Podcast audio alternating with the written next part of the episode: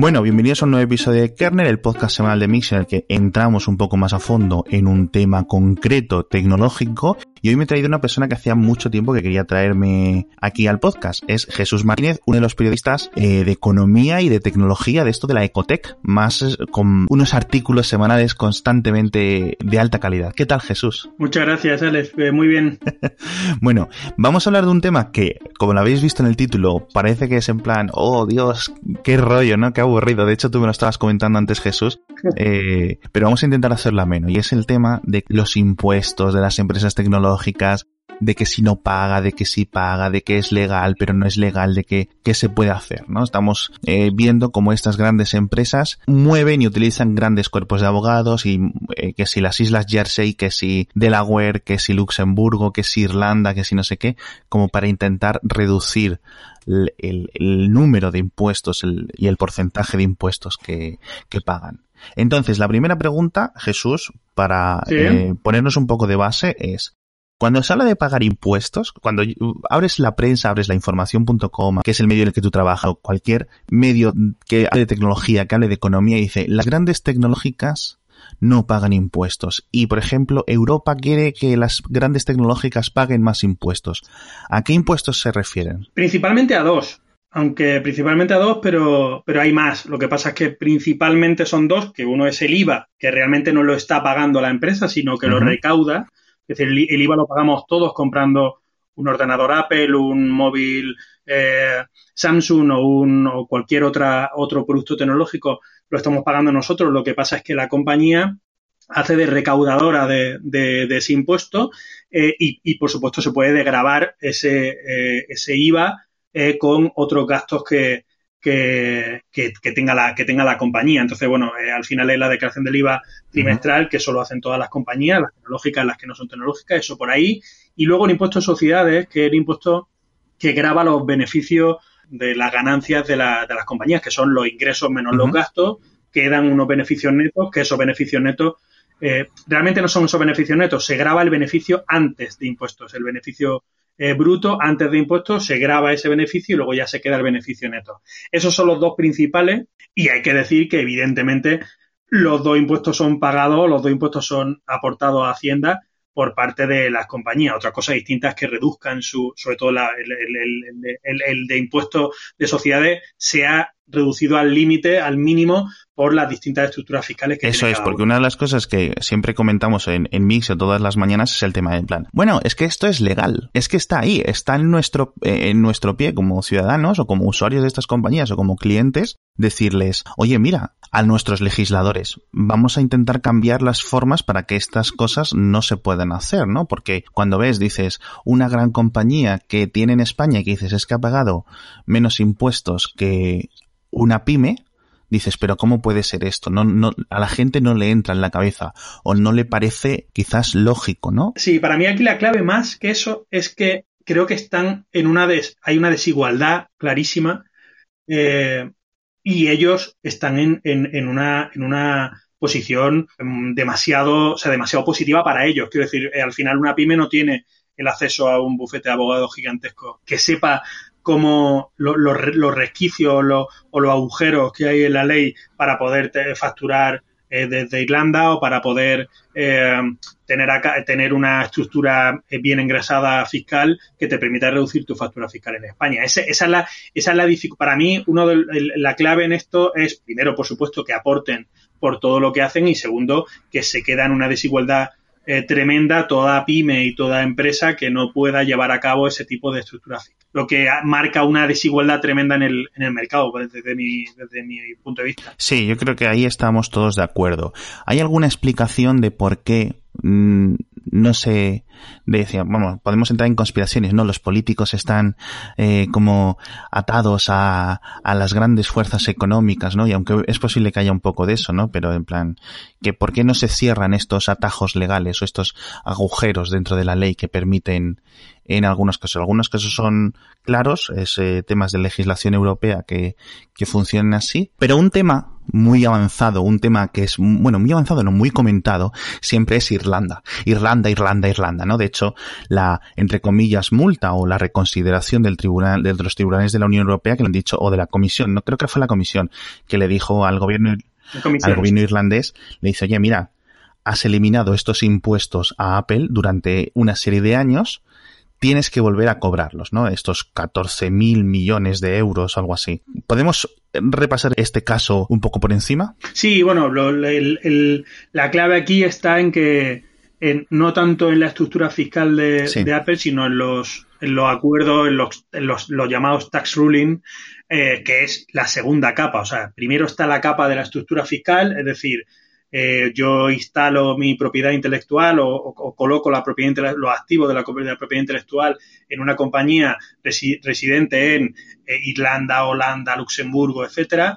Eh, eso hace que haya que pasar por ahí para facturar todos los servicios que, que, yo hago digitales en, otro, en otros países, incluido España.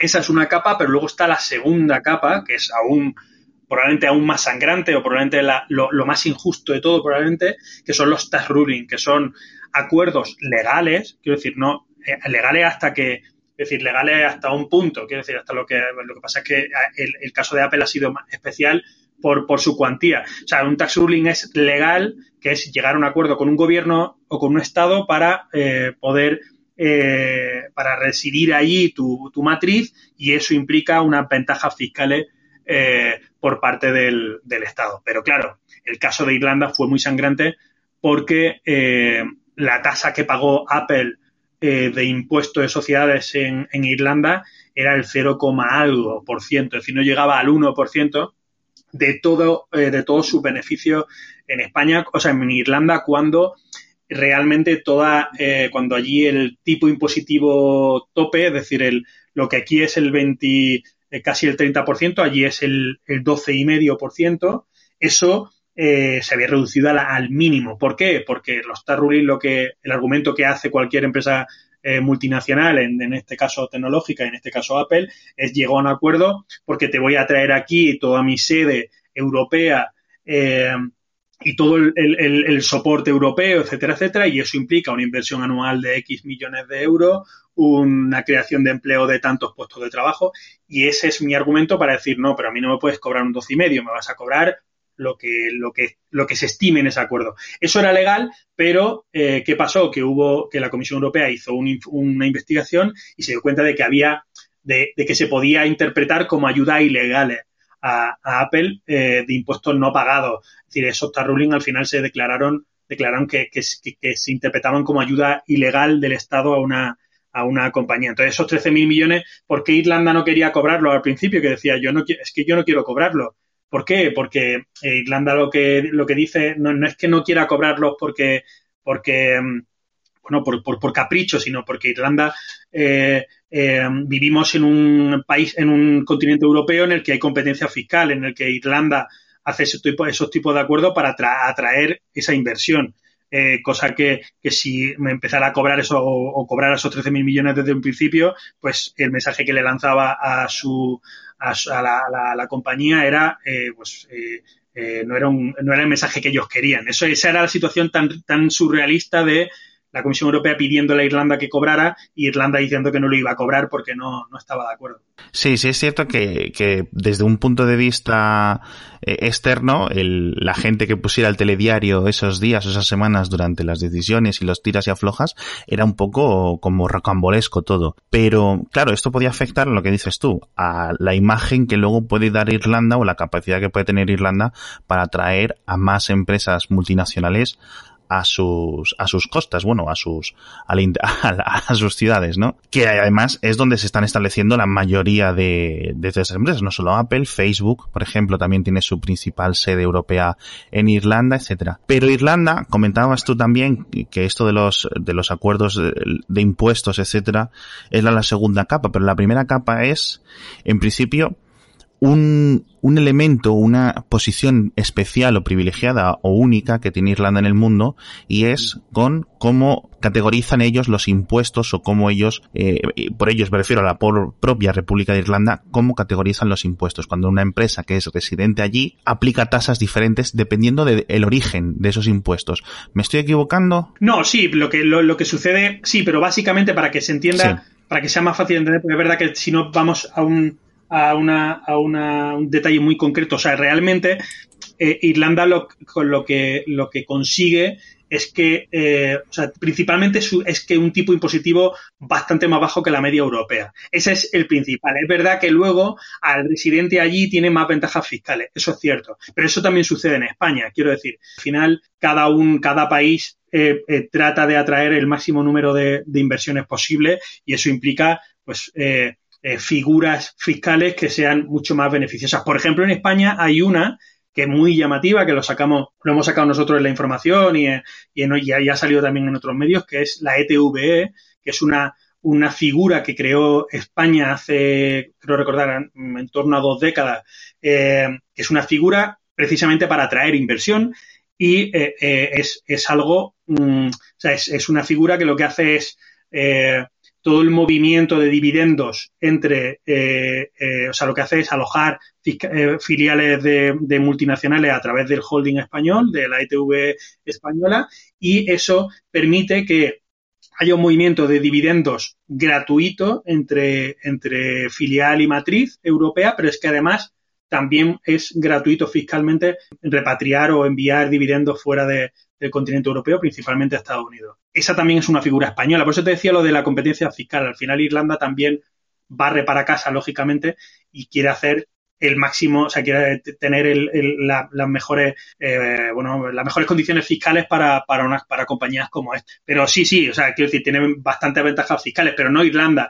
Irlanda, Holanda, Luxemburgo, la mayoría de estos países tienen eh, muy buenas muy buenas condiciones fiscales o sea como pero pero bueno pero al final yo creo que también esto es un tema de, de Europa y de cómo Europa quiere que, que, que, que, tributen sus compañías en su, en su continente, lógicamente. Eso es. Entonces, eh, podemos hacer un croquis, digamos, de lo que es un croquis mental, un croquis que podamos articularlo con palabras, de cómo es la estructura o cómo era o, cómo se utiliza Irlanda para hacer estos pasos de eh, la filial de una tecnológica en Irlanda, por ejemplo, recogiendo los beneficios del resto del mundo o los ingresos del resto del mundo y luego traspapelándolos o llevándolos a una empresa que pueda estar en Estados Unidos o pueda estar en otros países y que permanezcan, digamos, ahí almacenados perennemente, que es lo que le, que es por otra parte, me parece, lo que molesta a Estados Unidos, porque Estados Unidos por una parte dice, no, es que estos, estos son eh, beneficios o ingresos de compañías eh, de nuestro país que deberíamos de estar nosotros ganando los impuestos. Exacto. Con lo cual hay como, como una guerra entre Europa y Estados Unidos.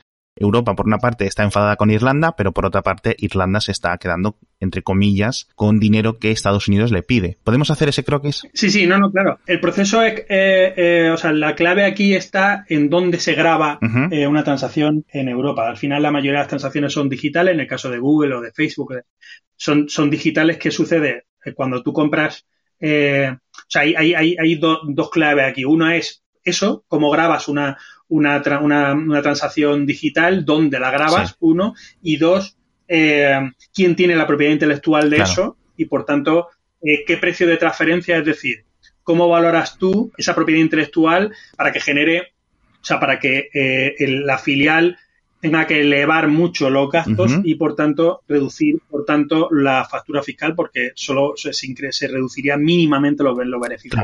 ¿Cuál es la estructura en esto? ¿Cuál es la estructura aquí? La estructura es, en España, por ejemplo, pues las cinco grandes, las Big Five tecnológicas, tienen a Irlanda y a, y a Luxemburgo. Luxemburgo esto es eh, Amazon, eh, luego en Irlanda están Microsoft, Google, eh, Facebook y, me queda, y, Apple, también. O sea, son, estos son cuatro y uno.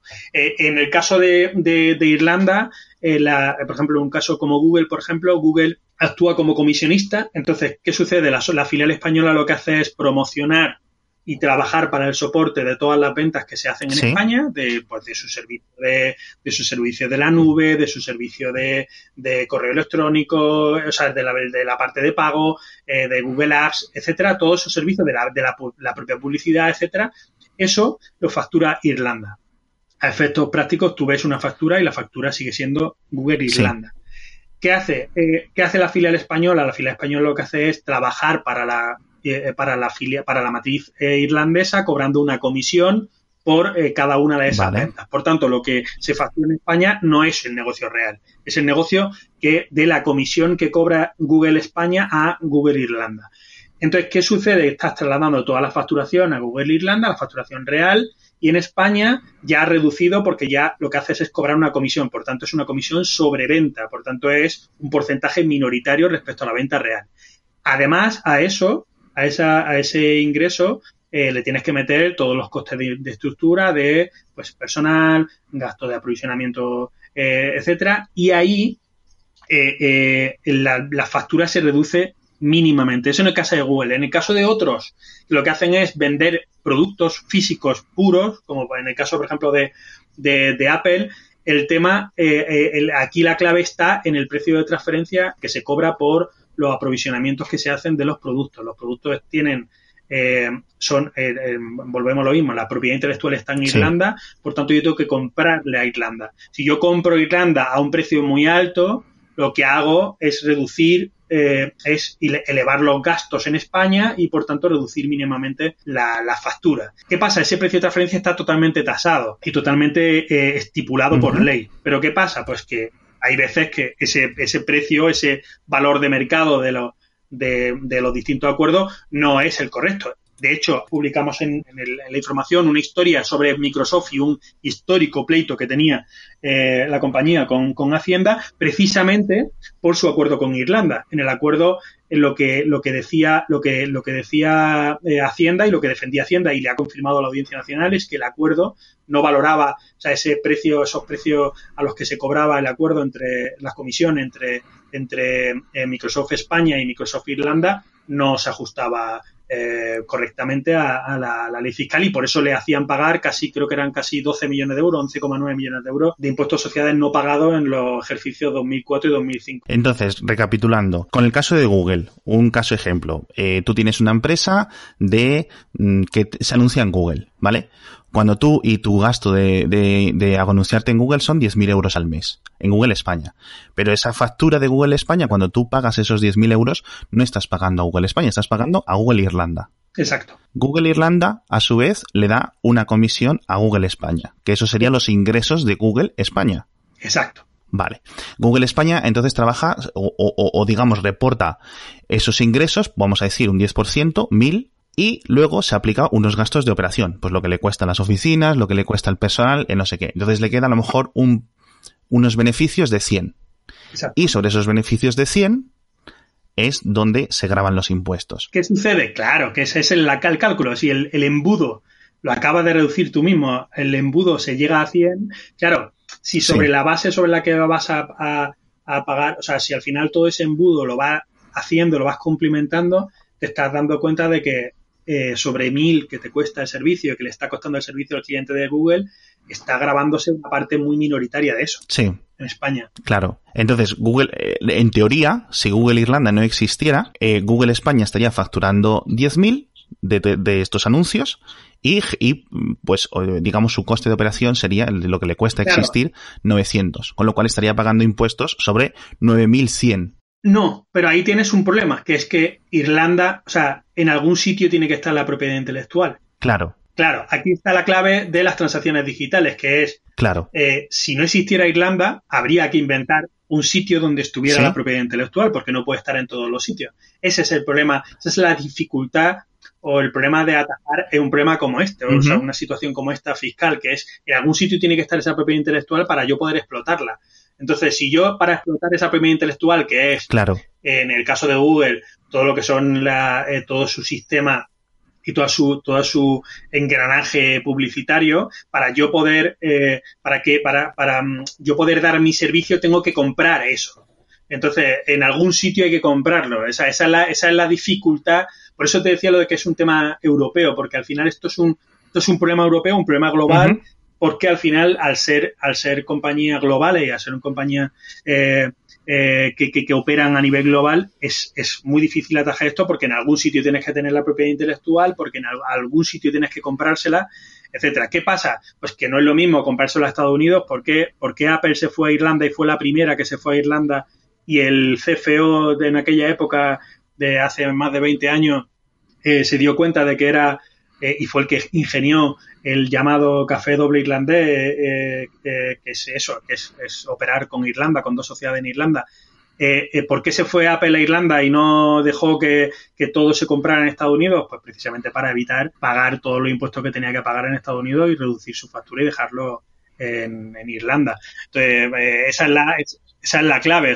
y, por supuesto, luego no lo deja en Irlanda. Luego hay parte importantísima que está en paraíso fiscal, que es aún peor, porque Irlanda es un, no, no es un paraíso fiscal. Irlanda es un país con, una, con unas ventajas fiscales, unas ventajas fiscales muy grandes, pero Irlanda es un país eh, con una tributación beneficiosa, pero no es calificado ni, ni, ni por asomo como un, como un eh, eh paraíso fiscal. Un paraíso fiscal son, eh, pues no sé, las Bermudas o o las Islas Vírgenes, eh, eso sí son paraísos fiscales, o Delaware, aunque Delaware hay algunas listas que no están, que no está incluido. Entonces, ¿qué pasa? ¿Qué, es el café doble irlandés? Que es lo que ingenió en su momento Apple y que luego le han seguido los demás. Pues eh, lo que se hace es se crean dos sociedades en Irlanda, esas dos sociedades a, través de diferentes operaciones, no me preguntes eh, términos muy concretos, muy técnicos, porque es muy complicado de, explicar, pero, pero lo que sí, lo que se hace es que a través de dos sociedades, pues se dice el café doble irlandés, a través de esas dos sociedades se opera y eh, acaba eh, una segunda sociedad, acaba enviando todos los beneficios o todos los dividendos en procedentes de los beneficios de los diferentes países acaba eh, pues eso en la isla eh, Vírgenes o en La Pama. En el caso de que, en el caso de Google, creo recordar que eran Bermuda, en el caso de Apple ya no me acuerdo, pero era uno de los paraísos fiscales estos eh, principales de.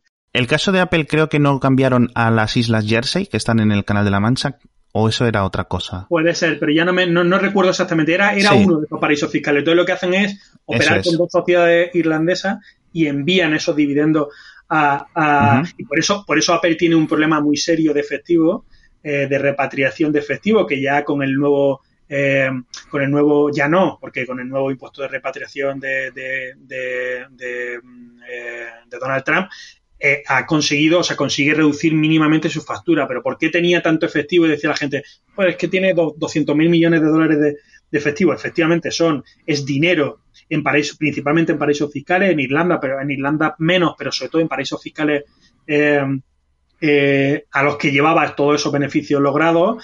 y eso para repatriarlo le costaba muchísimo dinero. Tenía una tasa, creo recordar que era del 30%, es decir, el 30% de ese dinero tenía que abonarlo a la hacienda eh, a, lo que a la agencia tributaria en el caso de Estados Unidos, el equivalente de la agencia tributaria en Estados Unidos, había que pasar por caja y pasar en pagar el 30%.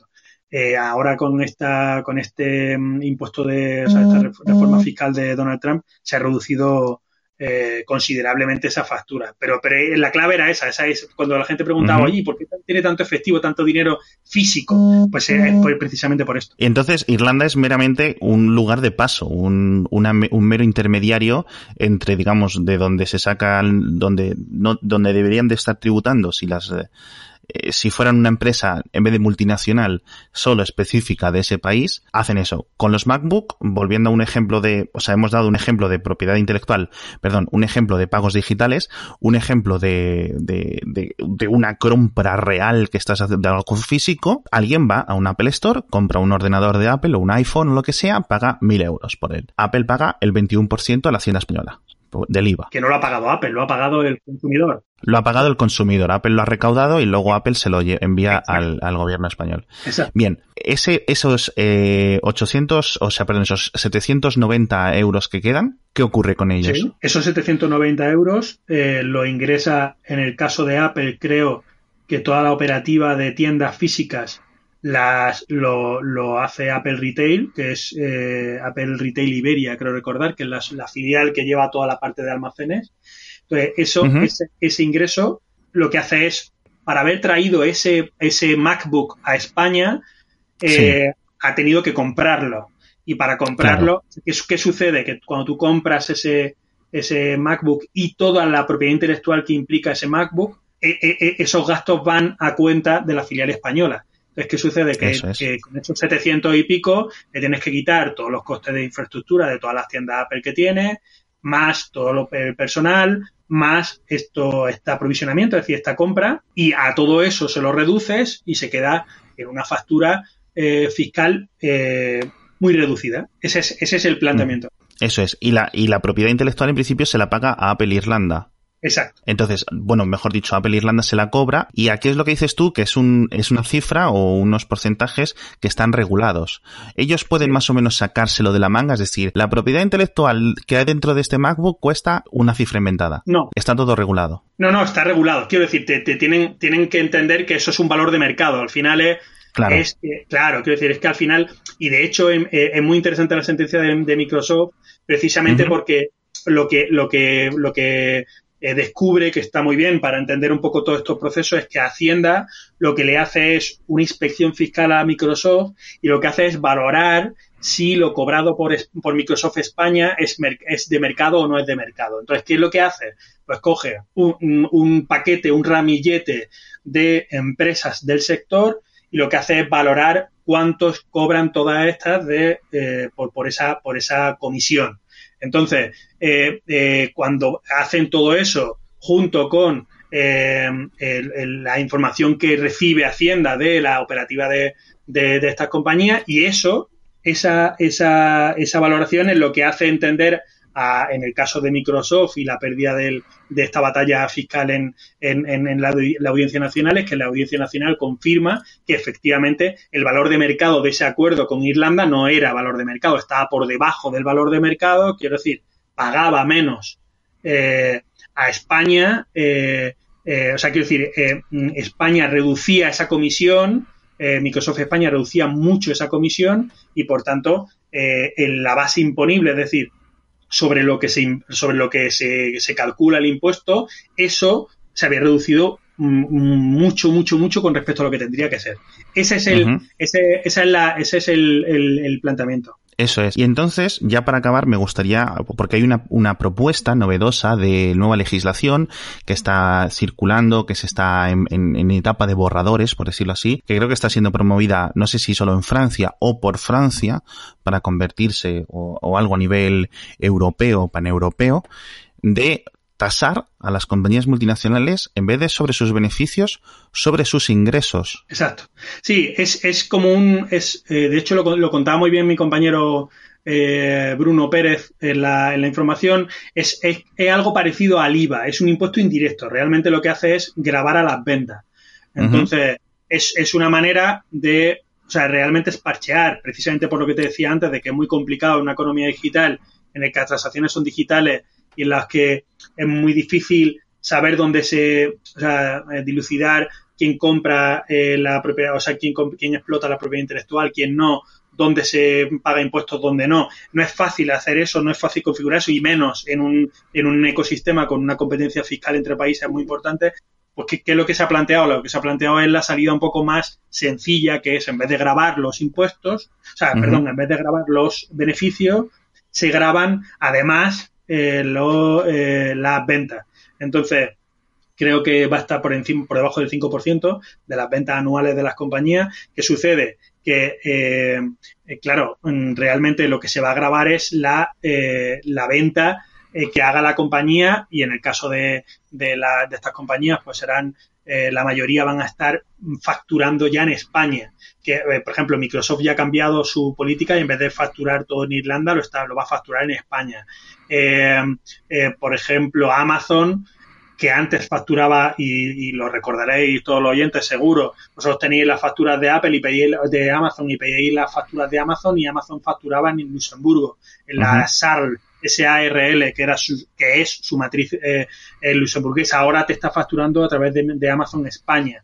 Todas están empezando a facturar en España, por tanto, todas van a empezar a grabar, o sea, todas van, van a grabar O sea, todas van a pagar por, por su venta en España. Pero en el caso de como Google, que sigue manteniendo su facturación en Irlanda, pues será Irlanda o será Google Irlanda la que pague por eso, por esa, por esas ventas.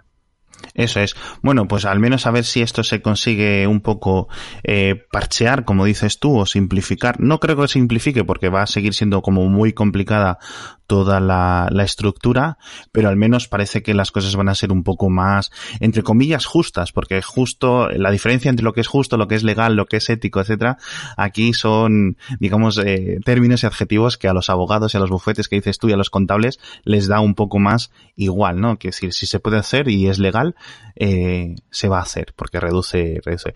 De hecho, es legal y, es, te, quería apuntar precisamente eso, que es legal, eh, totalmente legal, que son estructuras totalmente legales. Eh, y es verdad que, aunque sean legales, sí que es cierto que ha habido eh, inspecciones por parte de Hacienda y de las cinco grandes, la única que no ha tenido inspección fiscal y la única que no ha tenido que pagar Hacienda por una inspección fiscal es Facebook, pero las otras cuatro han tenido diversas, diversos affairs, diversas relaciones con, con, Hacienda por diversas inspecciones. O sea, la única que no ha pasado por, por caja por alguna inspección ha sido Facebook, el resto sí. O sea, que son legales, pero sí que es verdad que, que Hacienda ha, tratado de, de, de, de, bueno, desentrañar un poco y de tratar de, elevar un poco eso, ese pago de, de impuestos a través de diferentes inspecciones. Eso es. Bueno, yo he aprendido muchas cosas, a pesar de estar encima de esto diario, digamos que sea lo que, mi, mi, mi, lo que más me gusta y lo que más atiendo durante el día a día, y aún así he aprendido bastante. Espero que los oyentes hayan, hayan aprendido también mucho con tus explicaciones, Jesús. Muchísimas gracias. Gracias a ti. Yo, bueno, eh, perdonar eh, todo experto que escuche esta, esta grabación que, que, que, por favor que nos perdone que no somos fiscalistas, quiero decir, eh, por favor que nos perdonen si no hemos sido especialmente eh, fiscalistas y especialmente detallosos y puntillistas, pero quiero decir, esto al final hay que hacérselo entender a la gente. Evidentemente, es. todo es mucho más complejo, pero lo hemos tratado de hacer lo más eh, eh, fácil o lo más digerible posible, pero que nos perdonen todos los especialistas eh, de, de, de, impuestos, por favor. Muy bien. Y la gente, si te quiere preguntar, si te quiere seguir, si te quiere leer, ¿dónde pueden encontrarte? Pues me pueden encontrar en arroba Jesús Margón, en mi, en mi cuenta de Twitter y, y en lainformación.com, que es un medio económico eh, bueno, que yo me encargo de hacer toda la parte de economía digital y de, y de startups y de empresas tecnológicas, pues ahí también me pueden leer. Eso es, yo os recomiendo que hagáis las dos cosas porque, vamos, pocas personas tan buenas como Jesús. Bueno, de nuevo, muchísimas gracias a ti por estar con nosotros, a los oyentes por escucharnos y hasta la próxima semana. Hasta luego, chao.